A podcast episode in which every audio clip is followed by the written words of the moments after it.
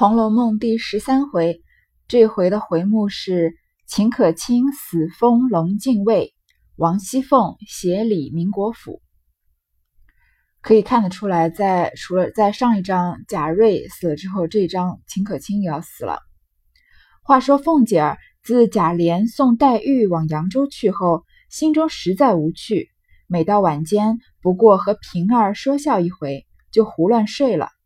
还记得上一章吗？林黛玉的父亲林如海病重了，然后这个贾母一定要贾琏送林黛玉去，还要把她再带回来，所以贾琏就要出这个远门了。那王熙凤呢，就觉得也很无聊。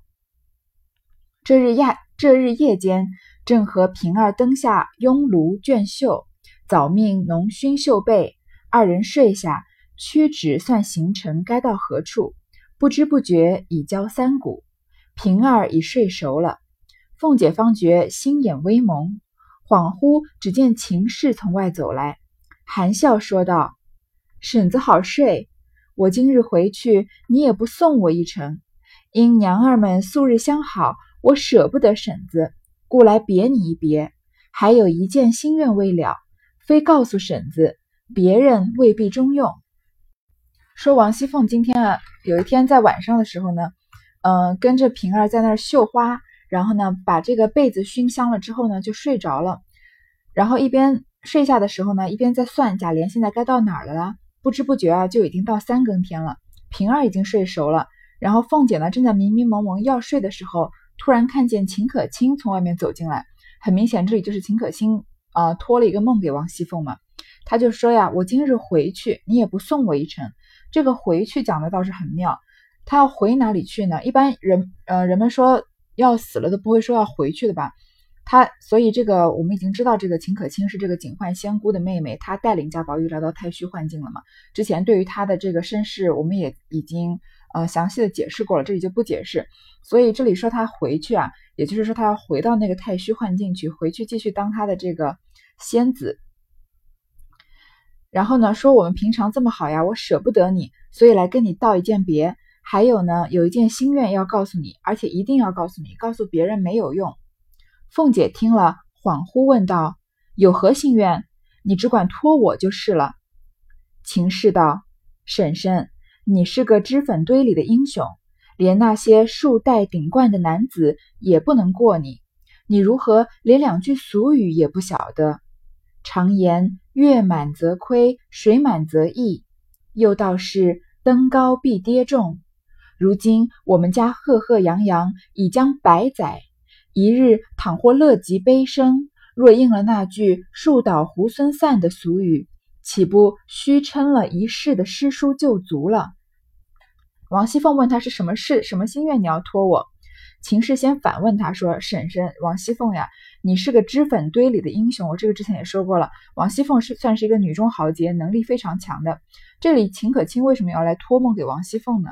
因为秦可卿在宁国府是宁国府的管家，王熙凤是荣国府的管家。说起来，王熙凤的能力应该是比秦可卿要强的。但是秦可卿有这个仙人的身份嘛，他在死之前啊，要托这个梦给王熙凤，希望王熙凤照着他的话做，能给贾家带来最后一世转机。”所以他首先夸王熙凤说：“你是个金锅不让须眉的。”然后说：“你为什么不懂得两两个俗语呢？月满则亏，水满则溢。我们知道月有阴晴圆缺嘛，月亮满了之后就会满月之后又会变成细细的月牙。然后水要是太满了就会溢出来。然后又说呢，登高必跌重。你登得越高，你摔得越重。就是说这个贾家呀，不管是荣国府还是宁国府，他们繁盛到了一定的程度，一定将来就会慢慢的败落的。”他说：“如今我们家就是贾家呀，赫赫扬扬，已将百载，已经有了一百年的繁华了。如果有一天乐极乐极生悲啊，就会树倒猢狲散。就是嗯，树倒猢狲散这句俗语大家应该比较熟悉，就是嗯，等于说大家都是各做鸟兽散了，在家庭败落以后，这样的如果真的有树树倒猢狲散这样的结局的话，那我们这一辈子的诗书旧族，所谓的礼义之家，不就枉称了一世的虚名了吗？”他先把这个事情的严重性告诉凤姐，凤姐听了此话，心中大快，十分敬畏，忙问道：“这话虑得极是，但有何法可以永保无虞？”王熙凤是荣国府的管家，她对这个秦可卿的告诫真的太有共鸣了，对吗？因为他是最能直接的感受到这个贾府已经由盛慢慢走向衰落了，所以呢，他就赶快问他有什么方法可以这个永保无虞，让大家都无忧无虑，继续过好日子呢？秦氏冷笑道：“婶子好吃也，否极泰来，荣辱自古周而复始，岂人力能可保长的？”但如今能于荣时筹划下将来衰时的事业，亦可谓长保永全了。既如今日诸事都妥，只有两件未妥。若把此事如此一行，则后日可保永全了。秦氏秦可卿冷笑着说：“呀，你说要永保无虞，这个世界上哪有永保无虞这种事呢？自古以来啊，都是否极泰来，坏事情结束之后，好事情就会来的。”荣辱自古周而复始，都是一样的意思嘛？就是你繁盛之后，自然会走向衰落，你不能硬靠人力跟这个天道轮回来对抗的。但是你能做什么呢？你能在繁荣的时候稍微筹划一下，将来如果衰落的时候的给自己留一条后路。那么你不能永保无虞，但你能长保永全了，至少日子能过得下去。说现在所有事情都是妥当的，只有两件没有妥当，你要把这两件事情照我说的办啊，你就可以。可保永全了。还记得这个贾雨村信步的时候看到的这个庙，嗯，门口写的一块匾吗？身后有余忘缩手，眼前无路想回头。这里秦可卿就是在提醒王熙凤啊，在你身现在贾家身后有余的时候，你不要忘记要为这个呃以后有可能衰败的时候谋划谋划，然不然呢，你当以后贾家眼前无路的时候，你想回头就难了，对吗？凤姐便问何事。秦氏道：“木今祖茔虽四十字祭祀，只是无一定的钱粮。第二，家塾虽立，无一定的供给。依我想来，如今盛时，故不缺祭祀供给。但将来败落之时，此二项有何出处？莫若依我定见，趁今日富贵，将祖茔附近多置田庄、房舍、地亩，以备祭祀供给之费，皆出自此处。”将家属亦设于此，合同族中长幼，大家定了则立。日后暗房掌管这一年的地亩、钱粮、祭祀、供给之事，如此周流，又无征进，亦不有点卖铸币。便是有了罪，凡物可入关，这祭祀产业连官也不入的，便败落下来。子孙回家读书务农，也有个退步。祭祀又可永继。若木金以为荣华不绝，不思后日，终非长策。眼见不日又有一件非常喜事，真是烈火烹油，鲜花着锦之盛。要知道，也不过是瞬息的繁华，一时的欢乐，万不可忘那“万盛言必散”的俗语。此时若不早为后虑，临期只怕只恐后悔无益了。秦可卿说：“这个呃两件事情没办，是哪两件呢？第一个是祖茔，就是他们的祖坟啊，虽然都是按时间祭祀的，但是他没有固定的款项来进祭祀，就是没有这个专款专用，每一次都是从这个家里的存款里面拿钱出来祭祀。第二个呢，虽然。”立了这个私塾，就是顽童闹学堂的那个学堂呀，但是没有这个固定的供给给这个家属，不是之前不是说了吗？哪家有就是哪家根据他们的收入的多少啊，就提供一些这个呃银钱给这个贾代贾代善吧，贾代儒，对，然后然后就是不是也不是专款专用的，所以他们家有两件事情没有专款专用，一个是祖坟的祭祀，一个就是学堂的设立。然后就说呢，如果将来败落的话呀，这两个这这两件事情都没有钱，这个都没有钱来支撑他们了，不如你就听我的，趁着今天有钱啊，现在富贵，把这个在祖坟附近多么多买一些田产和房舍，然后呢，让让祭祀的钱啊有这个专项的出处，然后把家塾呢也设在这个祖坟的附近，然后让以后啊让家这个族中的那个所有的人，这个长幼嘛。定了规矩，然后呢，按房掌管，就是把这个不仅是专款专用啊，而且把这一年的这些支出啊，全部都分，就是明确的分类，这样呢，就不会再有这个，嗯，这个后继无力的这个顾虑。然后以后啊，即便有了罪，你看他这里已经点的很明了吧？贾家日后是要被抄家的。他说日后即便有了罪啊，要被抄家呢，所有的东西都要这个归到这个公款里面。但是祭祀的产业啊，是他们是不会没收的，因为毕竟就是呃是跟这个祖上有关系的东西，至少要给你留一留一点面子或者留一条后路嘛。所以如果你在祖坟附近多买了田舍呢，以后即使贾家败落了，所有东西都归缴公款了。然后这些贾家后代的子孙啊，还是可以回到祖坟去，一边务农一边读书，因为呃士农工商嘛，有了这个农业，就是至少可以支撑这个家庭的维系。然后再读书呢，还有机会再当官，也也算有个退路，又可以呢永远的继续祭祀贾家的祖先。如果今天以为自己荣华富贵啊会源源不绝，永远都会享受荣华富贵，不为以后做这个考量的话，这绝对不是长久之计。然后他这里又给了一个线索，说眼见不日又有一件非常喜事，过不了多久啊，贾家又有一件很大的喜事，很大的好事情。到那个时候啊，真是烈火烹油，鲜花着锦之盛。那个繁盛到什么地步呢？就是已经熊熊燃烧的大火啊，你还给它火上浇油，让火烧得更旺。然后这个鲜花啊，都就鲜花都鲜花着锦，就是不仅人们身上穿的这个非常富贵的绫罗绸缎啊，再给它上面撒上这个最美的鲜花的花瓣，是不是已经繁盛到了顶端了？但是你想想看，烈火烹油，鲜花着锦之后是什么？火在烧了旺以后，总会熄灭的嘛。花也总是会谢的，对吗？所以他说这也是瞬息的繁华，千万不要被那个一时的繁华给蒙蔽了，然后忘记啊，天下没有不散的宴席这件事情。如果你不不早早以为以后顾虑的话，真的到那个时候啊，到贾家要败落的时候，你再后悔也没有用了。这个秦可卿跟王熙凤托的这个梦，他讲的这段话，真的算是仁至义尽了，对吗？他把以后贾家要可能会面对的事情和解法，完全都告诉了王熙凤了。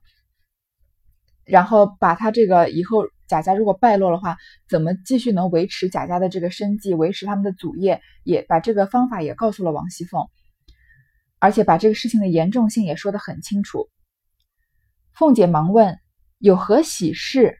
你看凤姐第一想到的不是说，呃，以后的这个繁华以后怎么为日后日后谋算，他是听到这个秦可卿说眼见不日也有非常喜事，凤姐就说是什么喜事呀？秦氏道：“天机不可泄露，只是我与婶子好了一场，临别赠你两句话，需要记着。他不告诉秦可卿，不告诉王熙凤是什么喜事，但是我送你两句话，你要记得。应念道：三春去后诸芳尽，各自须寻各自门。这个他他的这个线索是。”呃，已经给的很明显。首先，他说“三春去后诸芳尽”，这里有两个解答。第解读，一方面是说三春就是三年嘛，经历三个春夏秋冬之后呢，贾家就会败落。贾家也确实是差不多在三年以后就走向败落了。然后各自须寻各自门，每个人都要去找自己的归处。另外一个说法呢，就是三春就是除了元春以外的迎春、探春、惜春，在他们三个人都出了家门啊，或是嫁人，或者是。呃，总之就走出了贾家，像惜春她是去当尼姑了嘛。他们都走后啊，贾家的繁荣也就走到尽头了。然后各自须寻各自门，也就是大家都树倒猢狲散了嘛。凤姐还欲问时，只听二门上传世云板连扣四下，将凤姐惊醒。人回东府荣大奶奶没了。凤姐闻听，吓了一身冷汗，出了一回神，只得忙忙的穿衣往王夫人处来。凤姐还要问他，是就是继续往后深入的问，但是呢，突然二门上传世的云板被扣了四下，他们不是在自己的房间吗？但是二门就是平常有什么消息都是从二门传过来的，然后他们一定是有很急的事情才会在半夜里敲这个二门传递信息，对吗？然后凤姐就惊醒了，可见她之前是睡着的，就是他说他迷迷蒙蒙、恍恍惚惚啊，其实他已经睡着了，这是秦可卿给他托的一个梦。回事的人就说呢，东府荣大奶奶没了，贾蓉的妻子秦可卿死了。王熙凤一听，吓了一身冷汗，因为她刚刚在梦里才跟秦可卿说了话嘛，然后只好忙忙的穿衣去找王夫人。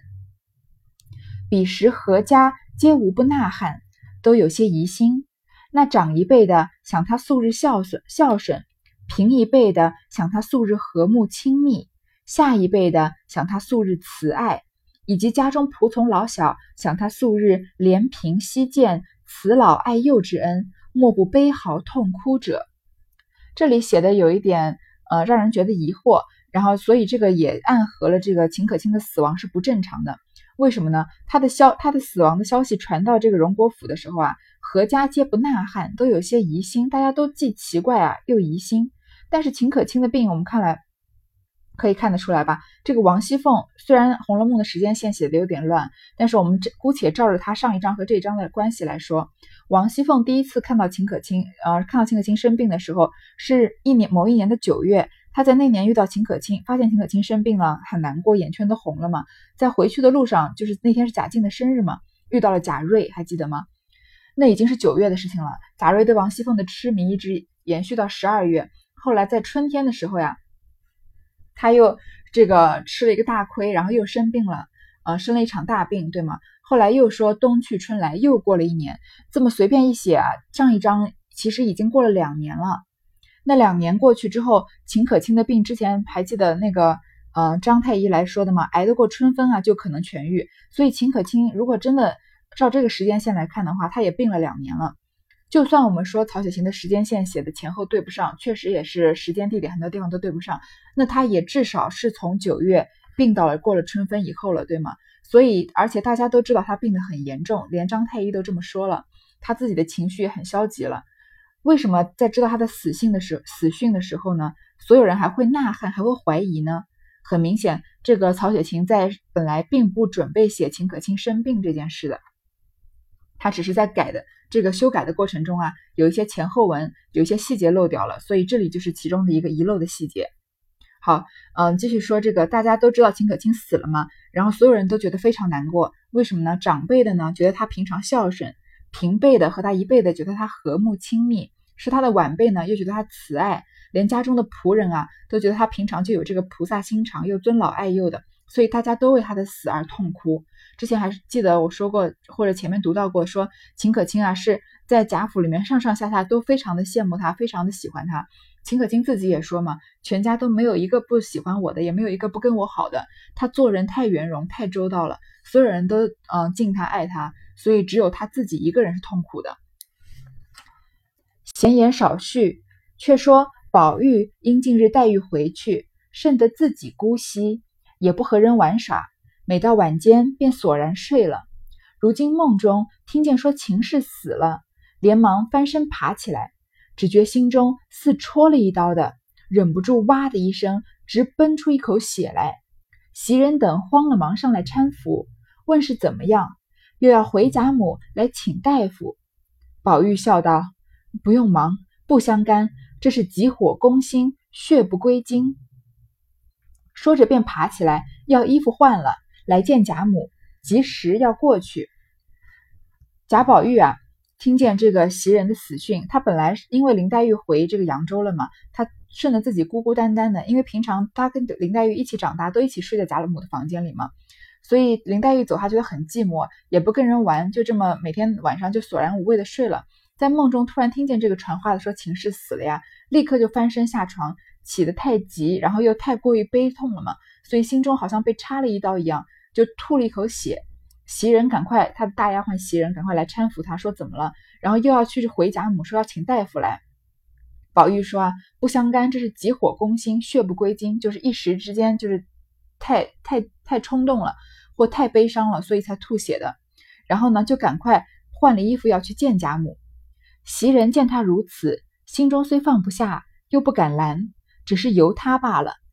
贾母见他要去，因说才咽气的人那里不干净，二则夜里风大，等明早再去不迟。宝玉哪里肯依？贾母命人备车，多派人跟多派跟随人役。拥护前来，贾母就说啊，第一个那边人才死，那里不干净；第二呢，这个晚上风太大了，你明天早上再去吧。但是贾宝玉对秦可卿是是有特殊的感情的，所以他当然不答应，他立马就要去见秦可卿。于是呢，贾母就找人，嗯，备了车，然后多派了一些人跟着贾宝玉。